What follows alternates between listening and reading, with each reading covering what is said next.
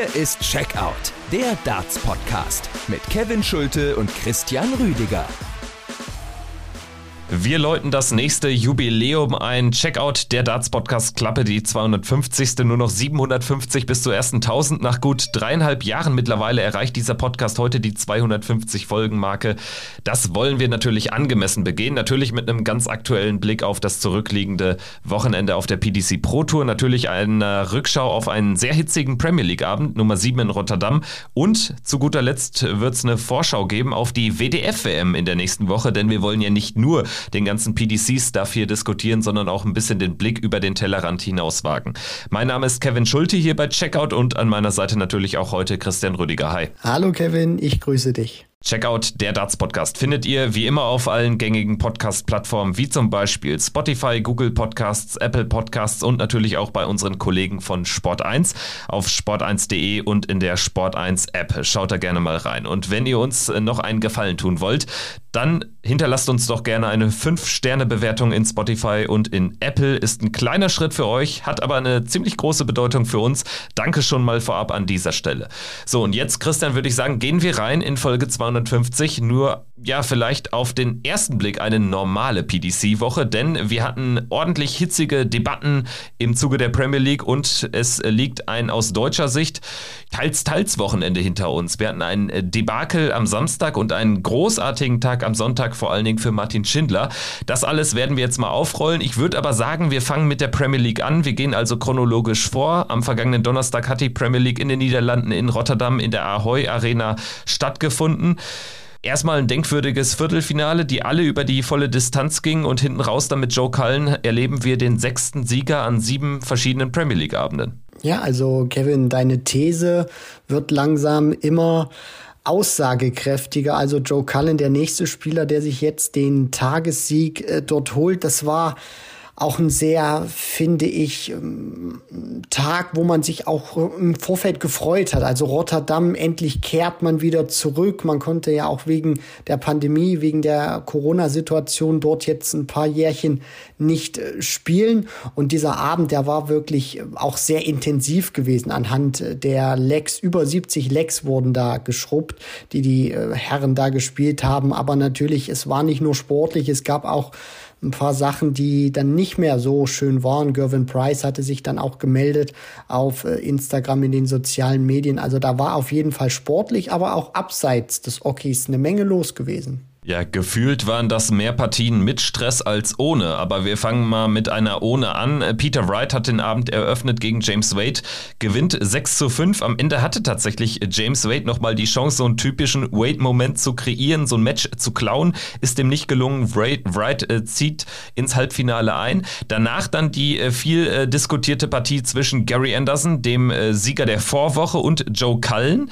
Und da dreht Joe Cullen ein 3 zu 5 in einen Sieg um. Anderson vergibt mehrere Matchstarts hinten raus und ist dann sichtlich not amused und ist da tatsächlich dann äh, so angesäuert, dass er Joe Cullen eine mitgibt und ihn da verantwortlich macht im Endeffekt für das Verhalten von Zuschauern, die ihm dann letztendlich den Sieg gekostet hätten. So war ja so ein bisschen die Argumentationslinie von Gary Anderson laut der Aussage von Joe Cullen. Es gab ja dann wirklich sichtbar über so 30 äh, bis 45 Sekunden hinweg äh, Stress auf der Bühne zwischen den beiden. Ja, das war dann hinten raus nicht so schön zu sehen, weil Gary Anderson auch immer einer ist, das kommunizierte auch selber so, der nicht als schlechter Verlierer die Bühne verlassen möchte, sondern immer dem Gegner die Hand gibt und zumindest ein Lächeln auf den Lippen hat. Aber hier, ich weiß nicht, ob es am Ende so diese Gesamtumstände waren, dass er eben den Spieltag davor, Spieltag 6, gewinnen konnte, der Flying Scotsman. Hier hat er die Partie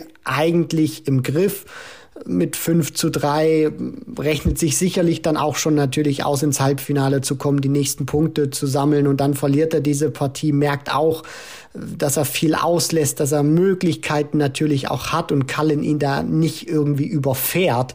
Und so ein Mega-Comeback zündet, wo er dann drei Elver spielt hintereinander, sondern äh, Anderson hat ihm da auch viel gegeben. Und ja, natürlich muss man dann am Ende gucken, was entspricht da vielleicht auch der Wahrheit oder wer von beiden, ja, hat er jetzt wirklich oder hat Joe Cullen wirklich was gemacht oder schwindelt Gary Anderson eher ein bisschen und war es mehr der Frust über die Niederlage, über die Art und Weise, wie sie zustande gekommen ist. Deswegen äh, für Joe Cullen war es ein wichtiger Sieg. Der wusste dann auch nicht so richtig, was Gary Anderson von ihm wollte, hat man so im Gesicht gesehen. Und bei Anderson, ja, da, da muss man dann wirklich mal schauen, ob da Cullen wirklich was gemacht hat oder ob Anderson eher so den Frust hat sprechen lassen über die Art und Weise, wie er dieses Match verloren hat. Also ich würde sagen letzteres, denn also offensichtlich äh, fällt schon mal gar nichts auf und dann finde ich es immer schwierig, da so wirklich aus der Haut äh, zu fahren. Ich meine, Gary Anderson hat sich da ja jetzt auch, logischerweise im Nachhinein gab es da jetzt keine, kein wirkliches Statement, aber Joe Cullen hat dann eben schon natürlich so ein bisschen beschrieben, was Gary Anderson ihm gesagt hat und vor allen Dingen musste er es ja auch tun, weil es war ja ganz offensichtlich, dass es da Stress gab, zumal dann auch Joe Cullen wirklich sich sichtbar ungerecht behandelt gefühlt hat. Im Nachgang, er hat ja dann auch noch in Richtung des dann von dann schreitenden Gary Anderson gejubelt. Also da war ordentlich Druck auf den Kessel und meine persönliche Sicht der Dinge ist, dass Gary Anderson da einfach mit sich selbst überhaupt nicht im Reinen war und ja, so dieses Momentum, was er sich aufgebaut hat durch diesen tollen Pro Tour äh, Samstag in der Woche zuvor und dann eben ähm, eine Woche äh, ähm, zuvor in der Premier League durch den Tagessieg dort, dass das wieder so ein bisschen flöten ging, dass er das nicht, nicht halten konnte, dann diese äh, Partie noch aus den Händen gibt. Und dementsprechend glaube ich, dass es äh, darin einfach so ein bisschen begründet liegt und dass Gary Anderson sicherlich mit ein bisschen Abstand auch sagen wird, ja, hätte ich jetzt nicht so aus der Haut fahren müssen, denn wenn wir jetzt noch erlebt haben, was so im, im Laufe des Abends dann gerade auch Michael Smith widerfahren ist vor äh, der niederländischen Kulisse gegen Michael van Gerven, dann muss ich sagen, den ganz großen Einfluss hatte da jetzt äh, ein äußerer Faktor, ob das jetzt der Gegner war oder das Publikum jetzt auf den ersten Blick zumindest in der Partie Anderson gegen Cullen nicht. Nee, also da ist mir jetzt auch in der Hinsicht nicht wirklich was äh, Dramatisches aufgefallen. Das war dann wirklich hinten raus, Anderson bekommt diese Kiste nicht mehr aus und das hat dann wahrscheinlich wirklich ein bisschen zu sehr dann in ihm gearbeitet. Man kennt es ja so ein bisschen jetzt aus der jüngeren Vergangenheit, dass Anderson dann sich auch mal ein paar Dinge sucht, wenn ihm irgendwas nicht schmeckt und dann das auch äh, im Interview kundtut. Mal hat er mehr Recht mit dem, was er sagt, mal weniger. Und hier wird es dann wahrscheinlich letzteres eher gewesen sein, dass er was Cullen zumindest vorgeworfen hat oder ihm erzählt hat, was dann eigentlich äh, nicht so wirklich der Wahrheit entspricht. Deswegen es war ein gebrauchter Tag für Anderson und ich gehe da auch mit dir mit, Kevin, wenn man ihn jetzt irgendwie so in einer Woche äh, fragt, vielleicht sogar jetzt schon, dass er dann sagt, ja, hätte ich vielleicht nicht so reagieren müssen. Ja, vielleicht wird er nochmal drauf angesprochen im Zuge des nächsten Premier League Spieltags dann in Nottingham.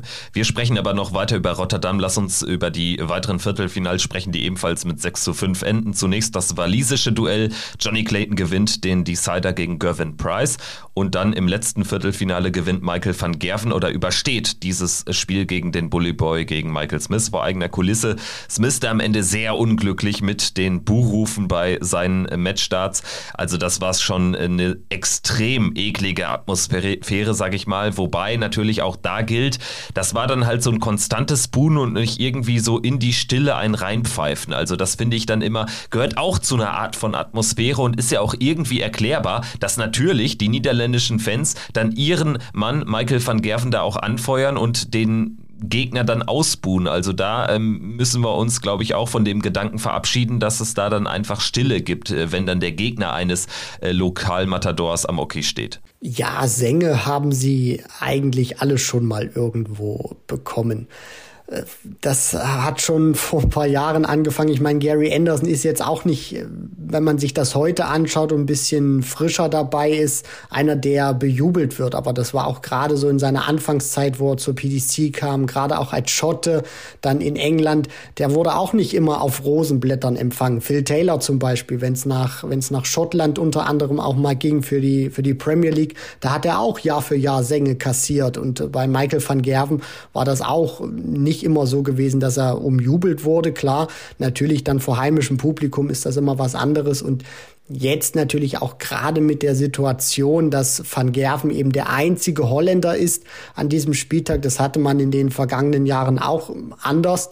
Konnte man eben als holländischer Fan seine gesamte Energie in Van Gerven reinstecken. Und man hat da auch schon versucht, ihn lange wie möglich oder solange es geht natürlich auch an diesem Abend zu halten. Und er hat auch ein bisschen am Anfang, sieht man auch an seiner ersten Partie, nicht sein bestes Niveau gespielt gegen den Bullyboy Michael Smith. Und den hat das natürlich schon angestunken. Ich meine, dass es keine schöne Atmosphäre ist, wenn man dann auch grundlegend ausgebuht wird über eine komplette Partie. Darüber sind wir uns einig. Aber es kommt halt überall vor. Man möchte seinen Local Hero, den Lokalmatadoren, gern weit vorn sehen und dann muss eben der Gegner meistens leiden. Schön finden wir das alle nicht und Michael Smith, dem ist dann auch ein bisschen die, die Hutschnur geplatzt am Ende, als er dann auch so sarkastisch nach seinen beiden verpassten Matchstarts äh, zu den Fans im Publikum den Daumen nach oben gezeigt hat. Dem hat diese Art und Weise dann natürlich nicht gefallen, besonders dann beim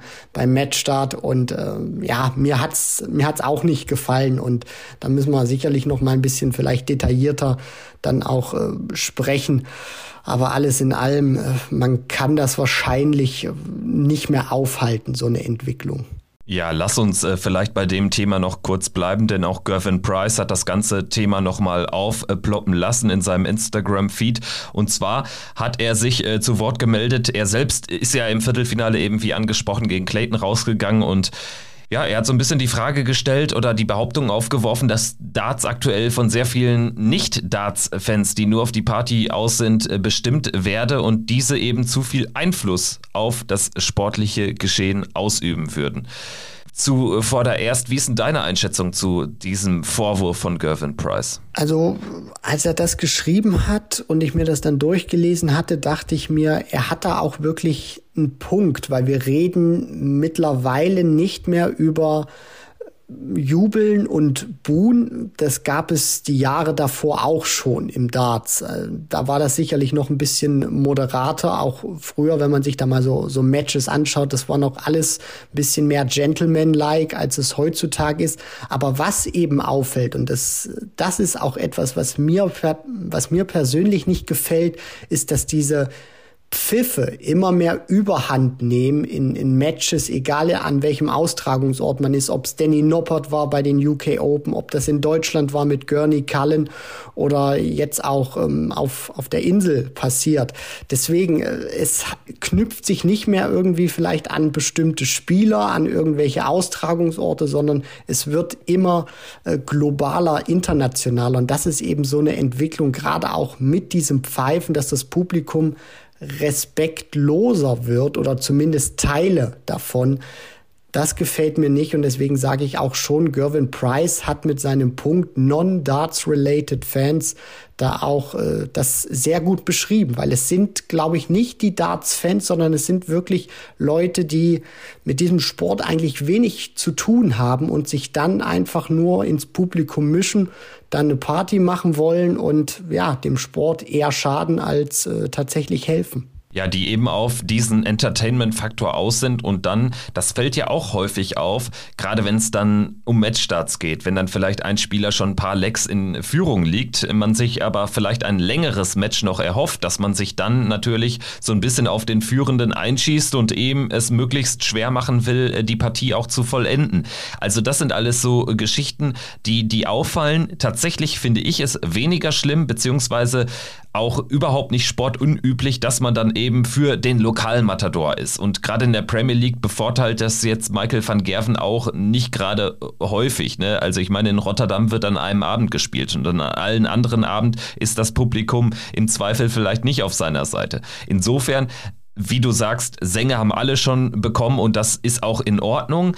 Viel schlimmer sind da tatsächlich eher so die Geschichten, wenn irgendwie ähm, an einem ruhigen Freitagnachmittag auf der European Tour plötzlich einfach einzelne Pfiffe aus dem Publikum kommen in Situationen, die dann einfach die, die Konzentrationsphase so ein bisschen unterminieren von einem Spieler, der gerade am Bord steht. Also das sind so Geschichten, da muss man natürlich aufpassen. Das allerdings ist jetzt aber auch keine neue Entwicklung und ganz grundsätzlich muss man auch zu Gervin Price Vorwurf sagen, ja, ohne die non-Darts-related People würdet ihr aber auch keine 500.000 für einen WM-Titel bekommen. Denn das muss man auch mal klar machen. Wenn wir immer noch irgendwie äh, das Publikum Publikum hätten von vor 20 Jahren, dann wäre Darts auch nicht so groß und so schnell gewachsen. So sieht's aus und das ist auch immer so dieser schmale Grat, auf dem man sich da auch bewegt. Sicherlich äh, wird das auch immer wieder ein Stück weit äh, dann geäußert oder es ist auch sicherlich immer ein bisschen abhängig davon, vielleicht welche Ergebnisse man dann auch ein Stück weit einfängt. Also wenn jetzt Gervin Price so dominatorentechnisch unterwegs wäre, wie ein Van Gerven das zu seiner Blütezeit gemacht hat oder auch ein Phil Taylor, dann weiß ich nicht, ob ihn das jetzt so sonderlich stören würde. Aber er äußert natürlich auch einen wichtigen Punkt, über den man auch sprechen muss und über den man sich auch sicherlich Gedanken machen muss, weil das sind auch Sachen, gerade dann bei größeren Turnieren, wenn die, wenn die mediale Präsenz auch am größten ist. Natürlich ist das, kann das dann vielleicht auch für Sponsoren nicht so attraktiv erscheinen, wenn dann Matches äh, Verlauf nehmen oder dass das Publikum zu sehr durch Pfiffe zum Beispiel eingreift in, in wichtigen Momenten. Weil Joe Cullen hat ja auch gesagt, es sind nicht diese, diese dauerhaften Buhrufe. Wenn du da irgendwie zwei, dreitausend im Hintergrund hast, die dich ausbuhen, das ist nicht das eigentliche Problem, weil das jeder von uns auch schon in seiner Karriere erfahren hat und mit, mitbekommen hat. Es sind eben diese Pfiffe in genau diesen wichtigen Momenten. Und das ist wahrscheinlich auch so ein, so ein Faktor, den, den Price dann in seiner Emotionalität in seiner Emotionalität ähm, ein bisschen dann vermischt hat, sicherlich dann auch mit Buhrufen und allem drum und dran. Aber natürlich muss man immer aufpassen, dass diese Entwicklung nicht zu sehr dann voranschreitet. Deswegen er hat einen wichtigen Punkt angesprochen. Man sollte jetzt natürlich nicht alle über einen Kampf scheren, Kamm scheren sondern natürlich gucken und wissen, wenn man diese, dieses Pfeifen dann rausbekommt, wenn man die, die Leute identifizieren kann, dann natürlich auch raus aus der Halle und ähm, auch gucken, dass man das dann in den Griff bekommt. Weil es sind natürlich nicht alle, aber stört dann sicherlich schon, wenn man dann so äh, detailliert auf, auf die Matches draufschaut. Ja, wir hatten am Tag danach, am Freitag auch mal in unserer Checkout-Community bei Instagram äh, reingehorcht und mal nachgefragt, wie es denn die Fans sehen, was äh, denn ihr davon haltet. Und wir können ja mal so ein paar Stimmen durchgehen. Zum Beispiel äh, hat uns der Tyler geschrieben, der eine sehr klare Meinung hatte und sagte, ja, so macht das eigentlich keinen Spaß mehr für ihn. Und er findet es traurig zu sehen, wie die Fans negativ Einfluss auf einzelne Spieler nehmen nach dem MVG gegen Smith-Match, ähm, worüber wir jetzt gerade auch gesprochen haben, da habe er dann sogar abgeschaltet, weil das Publikum ihn äh, zu sehr genervt habe. Und ähm, das sei einfach nur scheiße gewesen, wird dem Sport und den Spielern einfach nicht gerecht. Das ist natürlich eine, jetzt eine sehr, sehr klare Meinung. Und ähm, ja, einige sind da etwas differenzierter, einige aber ähnlich klar. Tatsächlich merkt man auch in unserer Community, dass das die Leute beschäftigt. Ja, klar, weil die Leute merken natürlich auch, das kommt jetzt nicht nur eins, zwei Mal mittlerweile im Jahr vor. Natürlich hast du Pfiffe auch in den vergangenen Jahren gehabt, aber die Art und Weise, wo es jetzt auch mittlerweile schon passiert ist, in welchem zeitlichen Abstand es sich auch wiederholt hat, das nimmt aktuell stark zu oder stärker zu und ist natürlich auch eine Entwicklung, die die Spieler nicht ähm, sonderlich erfreut, weil die kommen natürlich auch hin, um ihren Lebensunterhalt zu äh, finanzieren, um den Kühlschrank voll zu machen, damit die Familien äh, weiterhin ein gutes Leben haben können und dass dann natürlich auch durch solche Momente Matches kippen können, Matches negativ zu deinen Gunsten ausfallen. Das ist natürlich nicht schön und deswegen äh, ist jetzt Gervin Price sicherlich auch ein sehr prominentes Gesicht, der dann sowas auch anspricht und mal schauen, wie das jetzt auch in den nächsten Wochen und Monaten weitergehen wird. Ja, der Jonas äh, spricht äh, vor allen Dingen eben äh, diese Zunahme dieses äh, Verhaltens an. Also er schreibt, die Häufung von unfairen Pfiffen oder unfairem Verhalten im Allgemeinen nimmt rapide zu und wir reden fast jede Woche über solche Vorfälle. Natürlich gehört gerade der mentale Aspekt vollkommen zum Sport und da geht es auch um das Ausblenden von solchen Dingen, aber in der Häufigkeit ist das irgendwann nicht mehr möglich. Auch ein wichtiger Punkt. Dann äh, schreibt uns auch der äh, Tobi unter anderem, äh, dass äh, Price teilweise schon recht damit habe, dass einzelne Lecks oder Spiele vom Publikum beeinflusst werden. Allerdings, so wirft er auch dann die Frage auf, hat ein Deutscher bei der European Tour gewonnen oder MVG in Rotterdam? Nein, also von daher gelten für alle die gleichen Bedingungen. Ist natürlich auch ein Punkt, dass man sagt, ja, auf einzelne Partien, auf einzelne Lecks kann das mal einen Einfluss haben, aber das große Ganze wird dadurch nicht beeinflusst. Ist natürlich auch ein valider Punkt. Richtig, genau. Die Frage ist dann natürlich nur, ob man es von sowas äh, abhängig macht, dass man dann zum Beispiel sagt, es äh, beeinflusst das Turnier dann in der Hinsicht nicht so sehr, weil es jetzt Van Gerven zum Beispiel in Rotterdam äh, nicht gewonnen hat. Das ist, natürlich hat der Tobi da auch recht, aber ich finde, man kann das dann natürlich auch ein bisschen dann noch detaillierter in der Hinsicht betrachten, dass man eben ein Stück weit weggeht von dem Gedanken und sagt, okay,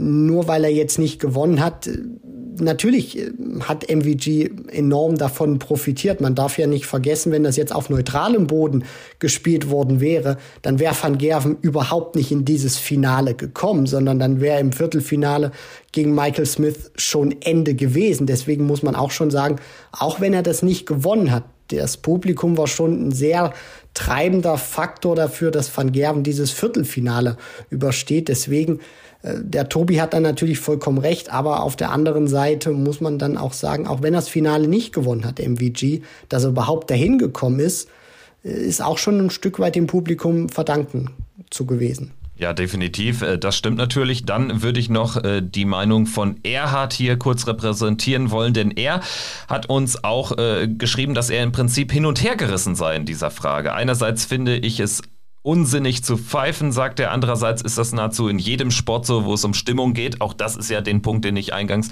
aufgeworfen habe. Und die PDC, die will ja eben Stimmung, schreibt Erhard. Pfeifer haben natürlich nichts mit guter Stimmung zu tun, aber auch negative Stimmung, so schreibt er in Anführungsstrichen, ist eine Stimmung, so dämlich das auch ist.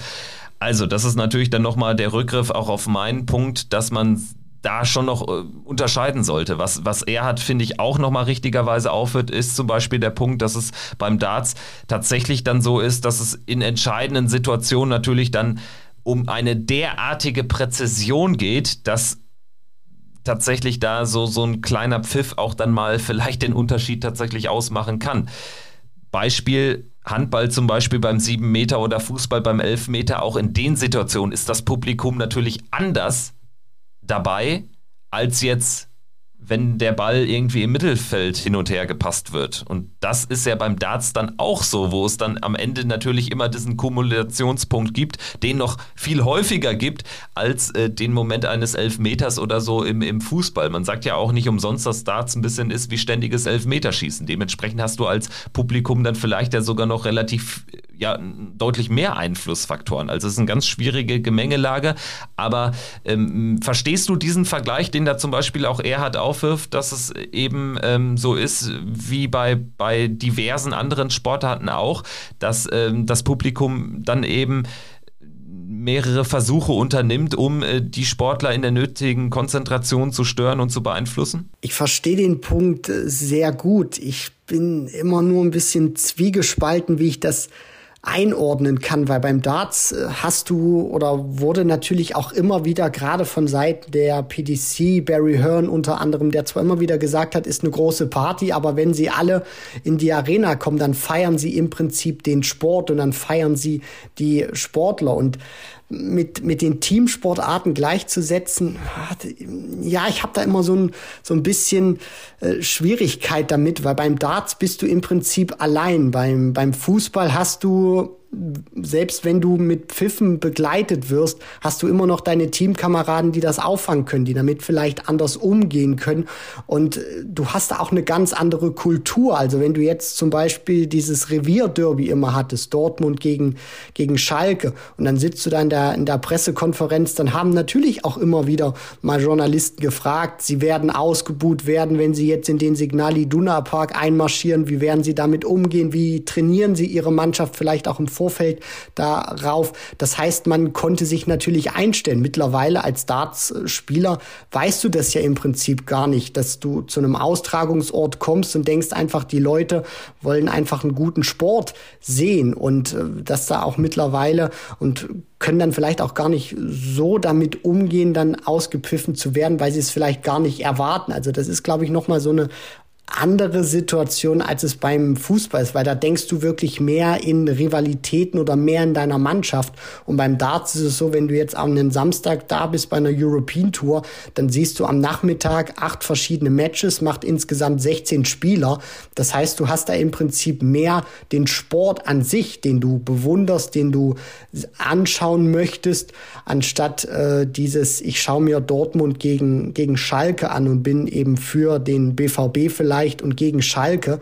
Und hier hast du eben mehr dieses, wir feiern den Sport im Allgemeinen beim Darts und das bleibt aktuell so ein, so ein Stück weit auf der Strecke dann natürlich mit den Pfiffen. Ja, genau, das ist im Prinzip die Entwicklung, in die es sich hinbewegt, dass es da häufiger dann eben äh, große Teile der Fans gibt, die sich dann auf einen Spieler einschießen. Nochmal, also wenn das jetzt irgendwie der Lokalmatador ist, ähm, dann ja, kann man das jetzt irgendwie auch ein bisschen besser nachvollziehen, wenn das dann aber so, so irgendwie überhand nimmt und das in immer häufiger äh, Anzahl dann eben passiert, dann ist das irgendwann vielleicht jetzt dem Sport nicht mehr so zuträglich. Aber insgesamt muss man auch nochmal sagen, vielleicht abschließend auch zu dem Thema, dass natürlich schon auch ein bisschen kurios ist, dass ausgerechnet Gervin Price sich jetzt da so auch äußert, der ja auch selbst, ich sag mal, schon häufig was dafür getan hat, dass das Publikum eben nicht auf seiner Seite steht. Ich weiß, es ist auch eine alte Kamelle und viele sagen auch, ja, mittlerweile ist er doch äh, ruhiger geworden und wünscht sich vielleicht auch einfach ein bisschen mehr Respekt. Trotzdem, ich möchte nur nochmal erwähnen, erwähnen, dass auch Gervin Price, glaube ich, ähm, gerade aus diesem Spiel gegen das Publikum teilweise sogar ein bisschen Stärke gezogen hat. Ne? Natürlich, also Price war auch in der Vergangenheit kein Kind von Traurigkeit gewesen. Da braucht man sich nur Matches anschauen, nicht nur gegen Gary Anderson beim Grand Slam, sondern auch mal bei den World Series of Darts Finals, wie das da gegen Corey Cadby geknallt hat. Also da wurde ja wirklich auch teilweise eine 60 abgefeiert wie ein 9 Data. Deswegen man muss das wirklich schon einordnen. Da hast du auch ähm, recht, Kevin. Und die, die Frage, die man sich natürlich immer nur dann auch stellen müsste, ist, wie Price denn vielleicht denken würde, wenn er jetzt äh, den Spieltag von Rotterdam gewonnen hätte, wenn er denn jetzt reihenweise die, die Titel abräumen, abräumen würde, weil er meldet sich ja dann auch häufig in Momenten, wenn er nicht dieses absolut positive Gefühl hatte, sondern auch Matches verloren hat. Deswegen, er spricht einen wichtigen Punkt an, der aktuell auch da ist, aber man muss es nicht ähm, überdramatisieren. Den Abend in Rotterdam hat Joe Cullen gewonnen, der sich im Halbfinale zunächst gegen Peter Wright durchkämpft mit 6 zu 4. Dann gewinnt Michael van Gerven mit 6 zu 3 gegen Johnny Clayton. Das ist die einzige 100 plus äh, Average Performance eines Spielers an dem Abend. Michael van Gerven kann das äh, dann aber nicht zu Ende bringen, denn im Finale siegt tatsächlich Joe Cullen mit 6 zu 5 und holt sich seinen ersten Premier League Tageserfolg. Jetzt ist die Premier League nach sieben Spieltagen einmal komplett durchgelaufen, sodass es jedes Viertelfinale einmal gab, sodass jetzt wirklich die Tabelle eine gewisse Aussagekraft hat und wir schauen mal drauf. Michael van Gerven führt mit 17 Punkten und äh, als einziger Spieler mit zwei Tageserfolgen. Peter Wright äh, besticht durch Konstanz 14 Punkte, sieht klar äh, nach Playoff-Kurs aus. Johnny Clayton hat 12 Punkte und Vierter, jetzt überraschend durch seinen Sieg äh, von dem letzten Platz nach vorne gekommen, Joe Cullen mit jetzt 5 Punkten, äh, mit, mit jetzt zehn Punkten insgesamt, fünf äh, zusätzliche. Gervin Price, neun Zähler, allerdings auch einen Abend äh, verletzungsbedingt äh, passen müssen.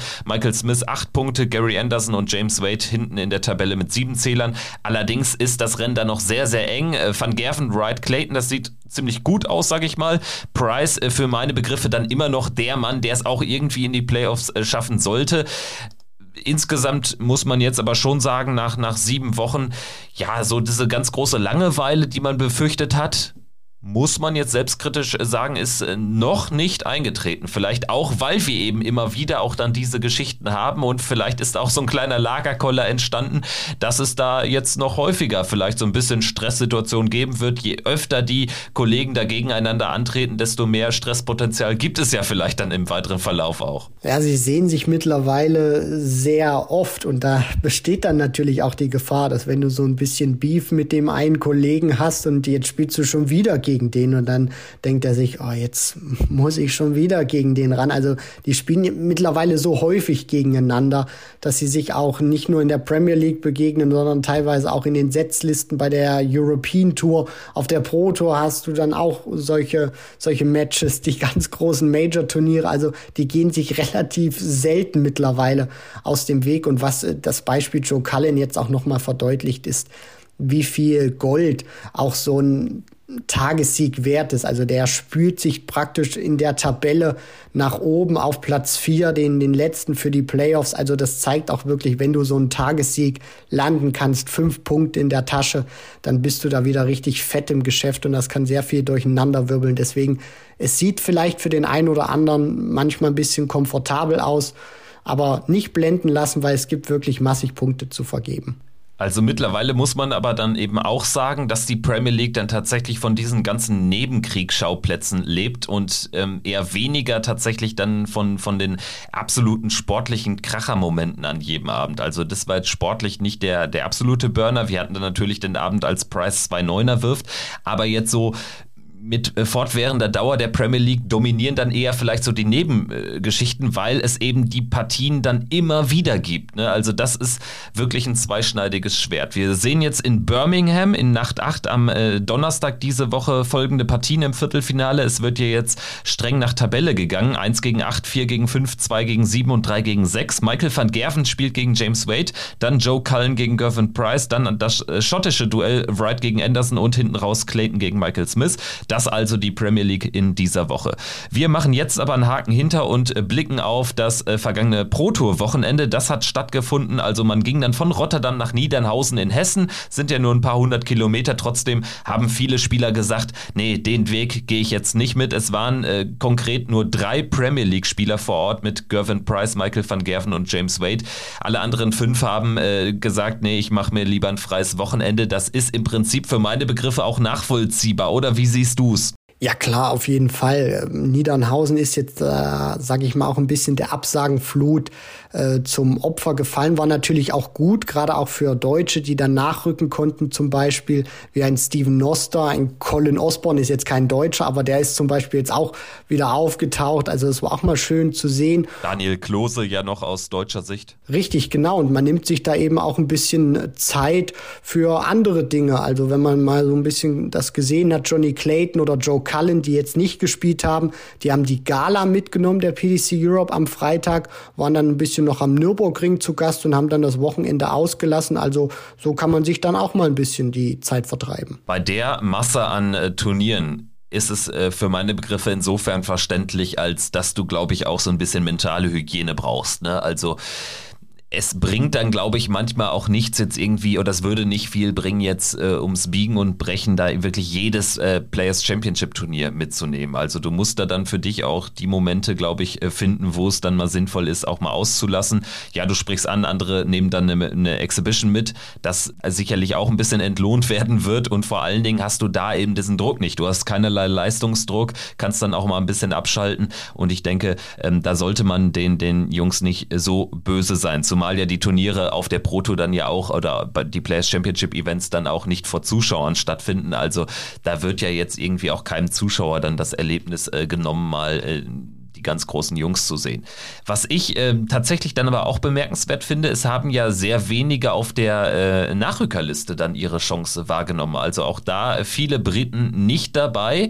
Ähm, wie ist das zu erklären? Hängt es damit zusammen, dass es dann eben sehr kurzfristig ist und du dann eben da als semi-professioneller Spieler dann eben äh, vielleicht nicht mal so einfach sagst, ja komm, dann nehme ich die Chance mit und reise nach Deutschland. Äh, wie siehst du es? Das kann ich mir schon gut vorstellen, gerade auch weil wir jetzt jetzt nicht diesen, diesen Block mehr hatten, sondern jetzt an zwei Tagen nur gespielt wird, dass man sich dann eben sagt, dann will ich mir jetzt nicht kurzfristig den Stress machen, nach Deutschland rüber zu reisen, dann zwei Tage zu spielen, weil das ist dann auch wieder ein bisschen mit äh, Kosten verbunden und dann weißt du eben auch, wenn du am ersten Tag nicht performst, kein Geld einspielst, dann hast du sicherlich noch mal extra Druck an Tag zwei, um zumindest irgendwie die Kosten zu decken. Deswegen kann ich mir schon sehr gut vorstellen, dass das eine Rolle gespielt hat. Wir haben dann äh, zwei Franzosen äh, dabei, die äh, zum ersten Mal auf der Pro Tour gespielt haben und die eben genau dann davon von dieser Absagenflut profitieren konnten. Neben Thibaut Tricol auch die 43 der Challenge Tour Order of Merit mit Jacques Labre.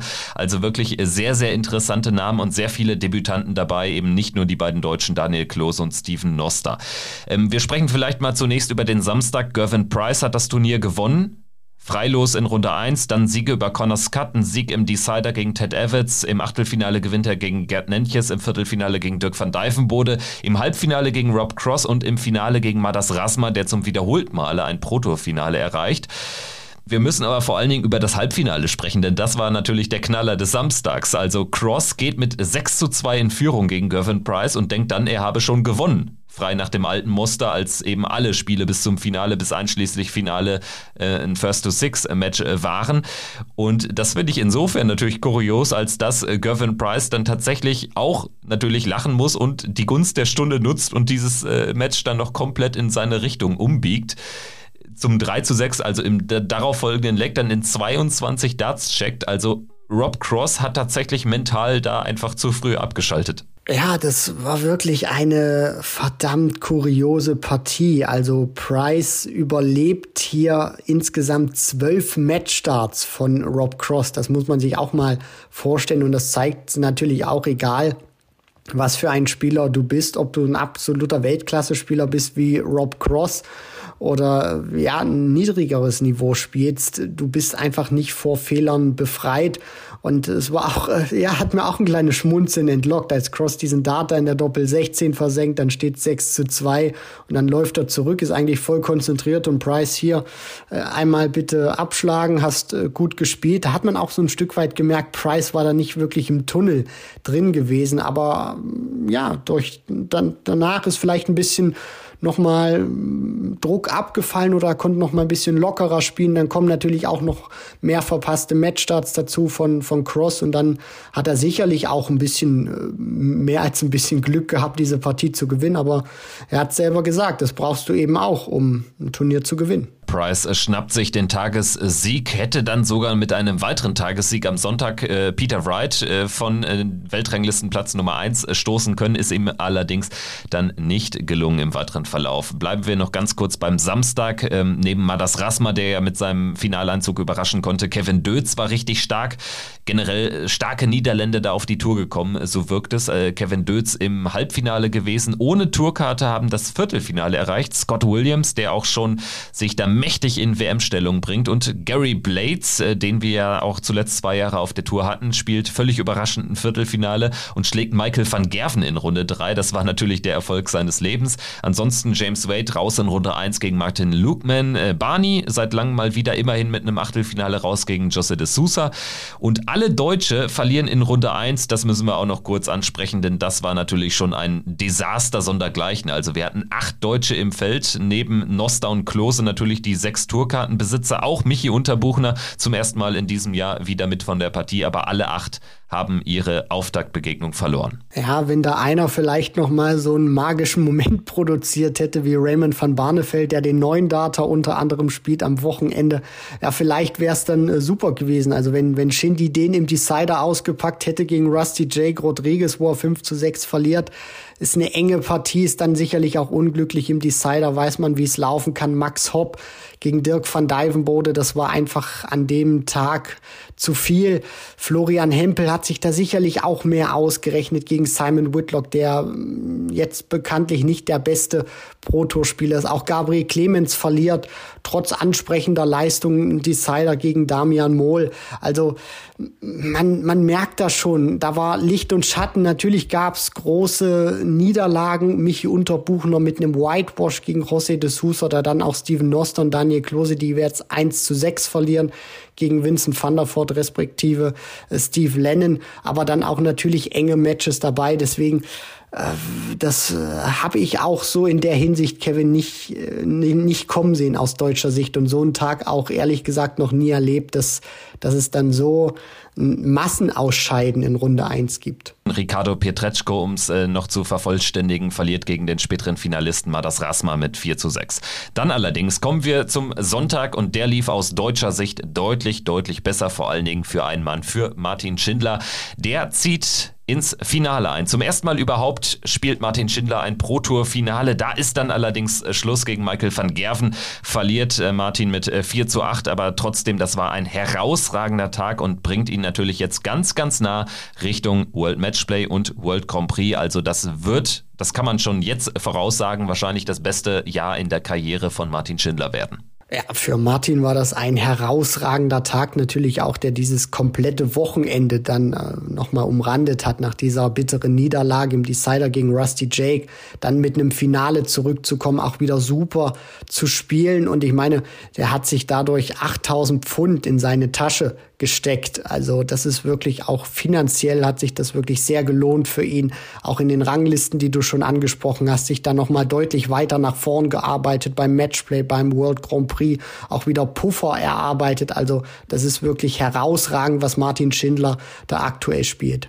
Er gewinnt gegen Steve Beaton, gegen Luke Peters, äh, schafft einen Whitewash gegen Roby John Rodriguez, gewinnt gegen Jamie Hughes, Daryl Gurney, 7 zu 2 im Halbfinale gegen Adrian Lewis, alles im Average-Bereich von 91 bis 108, 180er pro Leckquote von über 0,5, also auch das äh, famos. Nur Jose de Sousa war jemals besser an einem Premier League, äh, an einem Pro Tour Tag. Der hatte mal 34 180er bei Players Championship 15 im äh, vergangenen Jahr geworfen. Diesmal waren es 33 30 von Martin Schindler. Credits gehen raus an Philipp Wolf, den Statistikfreak, der das Ganze aufbereitet hat. Also das natürlich äh, spricht auch eine klare Sprache. Das war also jetzt auch nicht so ein Tag, wo sich Martin einfach nur durchgemogelt hat. Das war spielerisch allererste Sahne und wir können gespannt sein auf das, was noch folgen wird. Er wird ja wirklich alle Majors äh, mitspielen. Das kann man jetzt schon sagen. Auch den World Cup wird er äh, mit 95-prozentiger Wahrscheinlichkeit an der Seite von Gabriel Clemens äh, spielen können.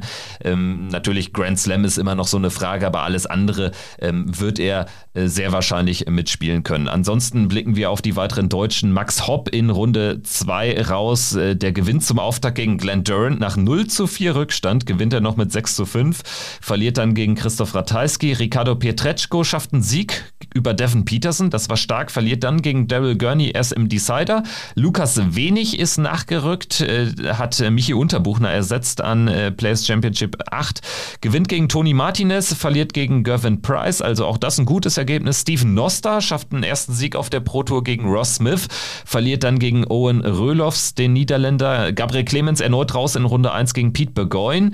Hempel verliert in Runde 1, kassiert einen Whitewash gegen Keegan Brown, also da läuft es bislang äh, so gar nicht in diesem Jahr. Daniel Klose verliert gegen Brandon Dolan und ja, das war der Blick auf die Deutschen. Also da fällt jetzt vor allen Dingen natürlich auf, Clemens und Hempel, da läuft es aktuell nicht, bei Hempel gar nicht, bei Clemens lief es zuletzt deutlich besser, das war jetzt insgesamt aber trotzdem ein sehr schlechtes Wochenende. Ja, das wird äh, Gabriel, glaube ich, auch so einzuordnen wissen, dass äh, spielerisch wirklich fand ich das in den vergangenen Wochen wirklich sehr in Ordnung, auch eine Entwicklung wieder genommen, auch die Averages wieder rangebracht an die 100er Marke, jetzt war es so ein, so ein kleiner Rückschritt wieder gewesen, aber er ist da auch wirklich sehr äh, bescheiden genug, das auch einzuordnen, sich wieder ans Practice Board zu stellen, die, die Stunden abzuspulen. Bei Florian Hempel merkt man, finde ich gerade, wie sehr der Kopf dann auch arbeitet, wenn man da auf die Ergebnisse schaut, wenn man auch schaut, welchen Standard er spielt.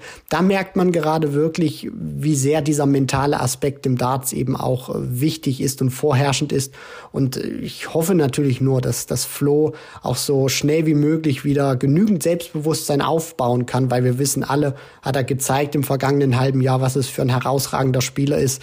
Und wenn er auch wieder das Selbstvertrauen hat, wenn er auch wieder den Glauben an die eigene Stärke hat in den Matches, dann wird er auch wieder zurückkommen. Aktuell leider nicht die beste Phase erwischt. Vielleicht noch eine kleine Randnotiz abseits der Deutschen. Leighton Bennett hat ja auch äh, auf der Tour mitspielen dürfen und hat äh, am Sonntag seinen ersten Sieg gelandet, gegen Joe Mernon gewonnen, dann raus in Runde 2 gegen Martin Klärmarker. Vielleicht äh, ganz kurz noch der Blick auf die Order of Merit. Peter Wright ist jetzt noch exakt 10.000 Pfund vor Gervin Price. Michael van Gerven beginnt sich ein bisschen abzusetzen, ist jetzt relativ klarer Dritter wieder vor Smith und Wade.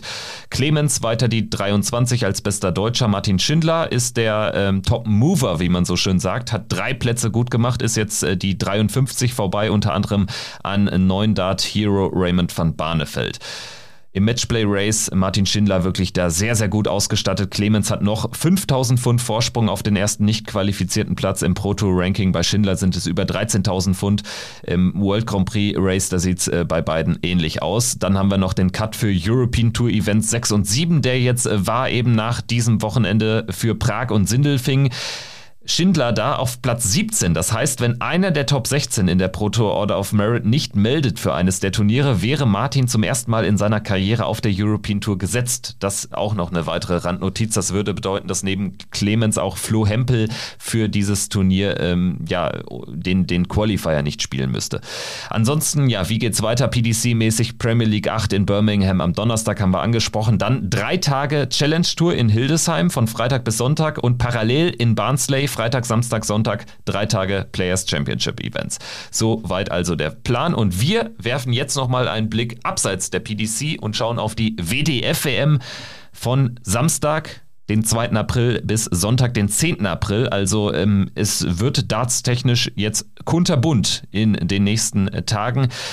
Im altehrwürdigen Lakeside Country Club in der Nähe von London findet die WDF-WM statt und sozusagen ja der Nachfolger der BDO-WM. So sieht's aus, Kevin. Und deswegen, wenn man da auch mal so ein bisschen jetzt in den Archiven kramt oder auch das, was so die WDF ein bisschen postet auf ihren Social Media Kanälen, dann versucht sie auch wirklich diese BDO-WM nur jetzt unter dem Namen WDF zu veranstalten. Also zum Beispiel der letzte Sieger in der Herrenkonkurrenz, Wayne Warren, wird zum Beispiel als Titelverteidiger aufgeführt, bezeichnet.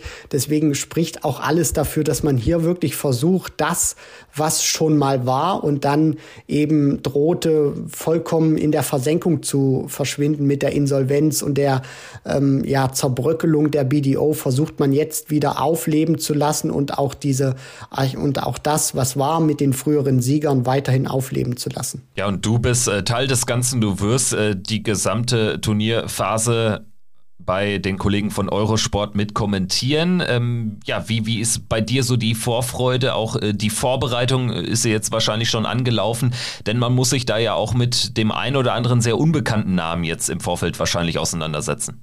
Richtig genau. Es sind insgesamt vier verschiedene Wettbewerbe, die da stattfinden werden. Natürlich liegt der Hauptfokus da auf der Männer- und der Frauenkonkurrenz, die eben am größten sind.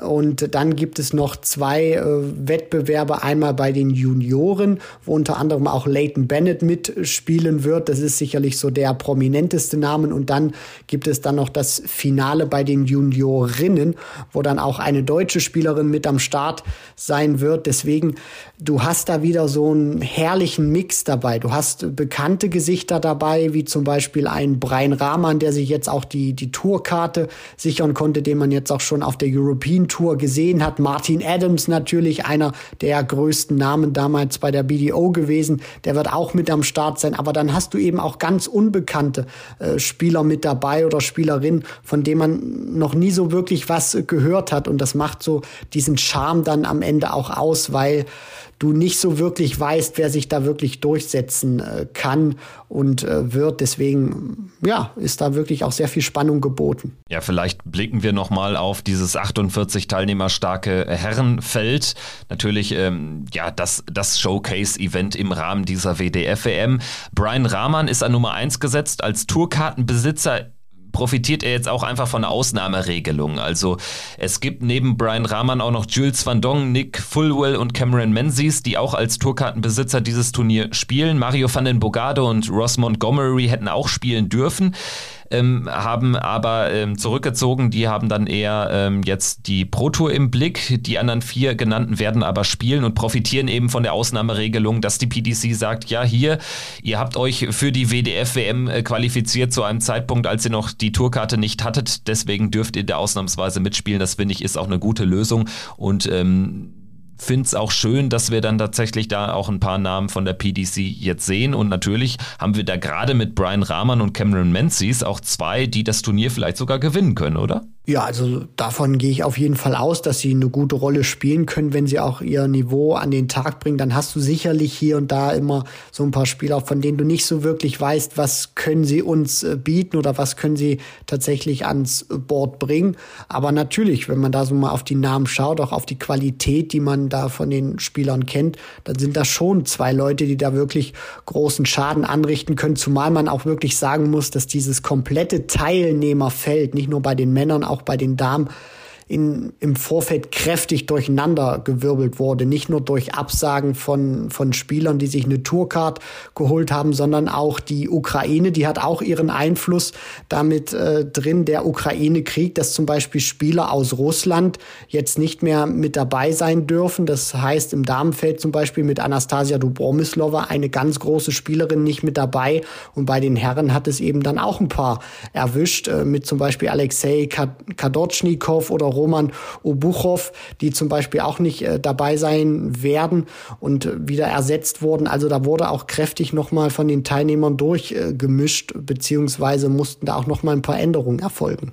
Ja, und äh, vielleicht äh, bei dem Blick auf die Favoriten sicherlich noch ein Name, der so ins, ja, ins, ins Gewicht fallen dürfte, ist Connor Scott finde ich. Also der spielt auf der Pro Tour richtig äh, fantastisch, hat keine Tourkarte, aber eben über eine starke Challenge Tour äh, Ranking Position jetzt häufig da als Replacement ähm, mit dabei gewesen und das ist für mich ein Spieler, der das Turnier auch, äh, wenn es gut läuft, gewinnen kann mit einer mit einer guten Form, die er aktuell zu haben scheint. Spielt in der ersten Runde gegen den Kanadier Sean Bird, würde dann in der zweiten Runde auf die Nummer zwei der Setzliste auf Thibaut Tricol, den Franzosen treffen. Also das schon ja vielleicht so ein vorweggenommenes äh, Viertel- oder Halbfinale-Tricol gegen Connors Cut.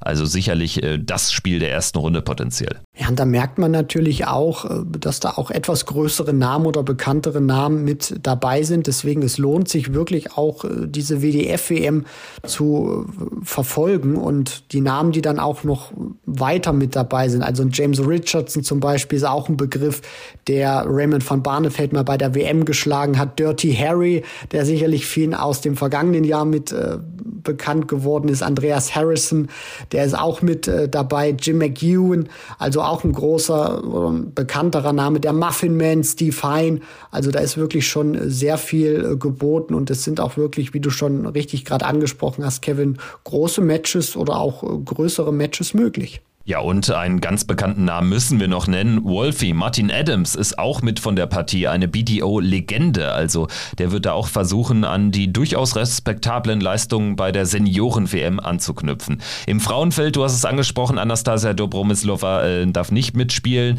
Da würde ich sagen, neben Dieter Hetman, die ja Nummer 1 gesetzt ist, natürlich Mikuro Suzuki, die Favoritin Bo Graves. Sicherlich äh, muss man da auf der Rechnung haben, aber ohne Sherrick, ohne Ashton, ohne Dobromislova sind das dann schon die wahrscheinlich einzigen Namen, die dieses Turnier gewinnen können? Fragezeichen. Ja, also das würde ich dann sogar unterstreichen mit einem ähm, oder ersetzen durch ein Ausrufezeichen. Dadurch jetzt natürlich auch, dass Anastasia Dobromislova nicht spielen darf und Fallon Sherrock ihre Teilnahme selbstständig zurückgezogen hat. Da gab es dann auch noch mal eine Meldung.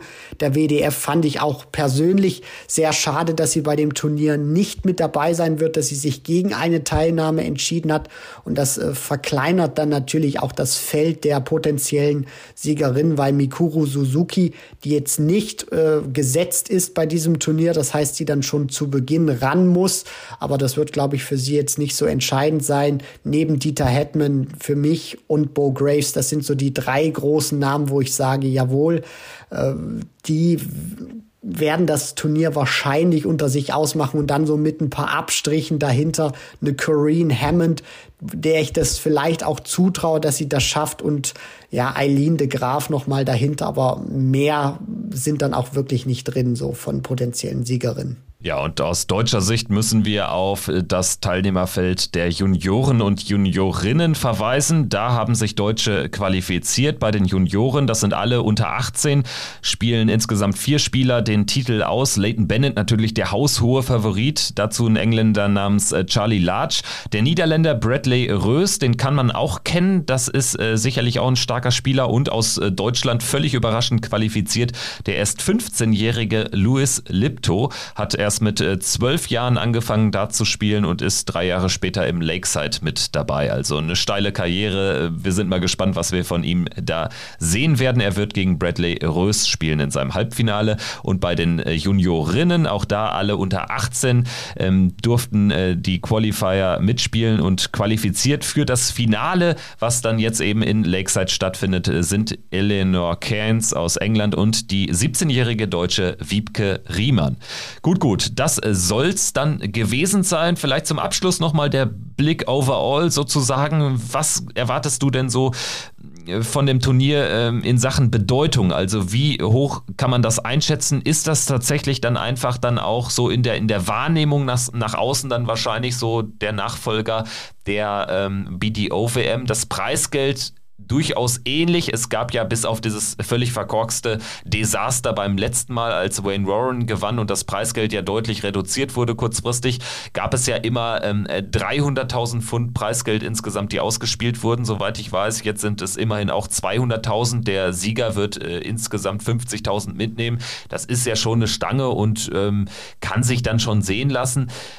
Ja, wie schätzt du die Bedeutung insgesamt ein? Was, was erwartest du dir da? Also im Vorfeld, zumindest jetzt erstmal bei mir persönlich, ist es so, dass ich jetzt äh, auch diese, ne, diese Vergangenheit von der BDO tatsächlich jetzt mit hinüber transportiere zu dieser WDF-WM. Natürlich ist jetzt nicht mehr BDO äh, World Championship, sondern jetzt ist es eben die WDF World Darts Championship, aber nur, dass eben die Namen vorne geändert sind und nicht mehr äh, BDO da steht, sondern jetzt eben WDF. Aber für mich hat jetzt alles auch diesen, diesen Charme und ich glaube auch, dass die WDF selber damit spielt. Sie äh, suggeriert das auch immer wieder. Man geht zurück nach Lakeside. Also man sagt auch bewusst, man geht zurück mit dieser Weltmeisterschaft in den Lakeside Country Club. Das heißt, man will auch hier wirklich nicht äh, sozusagen diese neue WM ins Leben rufen, sondern sozusagen praktisch wieder die alte BDO-WM aufleben lassen und nur unter neuen Namen sozusagen stattfinden lassen. Und übertragen wird das Ganze eben im deutschsprachigen Raum von Eurosport. Dann wird sicherlich ein paar Ausweicher geben auf Eurosport 2 und dann vielleicht auch irgendwie ins Netz. Äh, kannst du uns da noch abschließend so ein bisschen aufklären und mitnehmen? Genau, also meine Informationen aktuell sind, dass es natürlich im TV auf Eurosport 1 und Eurosport 2 dann auch zu sehen sein wird, wie das jetzt äh, technisch angeboten wird oder ob da was angeboten wird im, im Internet äh, bezüglich Livestream, das äh, weiß ich aktuell nicht. Aber ich hoffe natürlich auch, dass, äh, falls es da jetzt keinen deutschen Livestream irgendwie geben sollte, dass dann, wie man das so jetzt kannte in den vergangenen Jahren von der BDO, dass da auf dem eigenen Kanal der WDF ein Livestream vielleicht wieder angeboten wird für all diejenigen, die gerade unterwegs sind und das eben nicht im TV schauen können. Also es wird definitiv Möglichkeiten geben, das ganze Geschehen auch hier in Deutschland zu sehen. Also danke dir, Christian. Das hat wie immer Spaß gemacht. Ich hoffe, euch da draußen, liebe Hörerinnen und Hörer, hat es genauso gut gefallen. War jetzt ja auch schon wieder fast eine ganze Stunde, die wir jetzt hier über die äh, Dartswelt gesprochen haben. Wir melden uns dann natürlich nächste Woche wieder. Da allerdings äh, wartet bitte einen Tag länger auf uns, denn ähm, ja aus produktionstechnischen Gründen können wir erst am Dienstag aufzeichnen. Ist aber auch nicht schlimm. Dann eben Checkout die 251. einen Tag später. So sieht's aus, Kevin. In diesem Sinne, macht's gut, bleibt gesund und schaltet wieder ein hier bei Checkout, der Darts Podcast. Ciao. Ciao.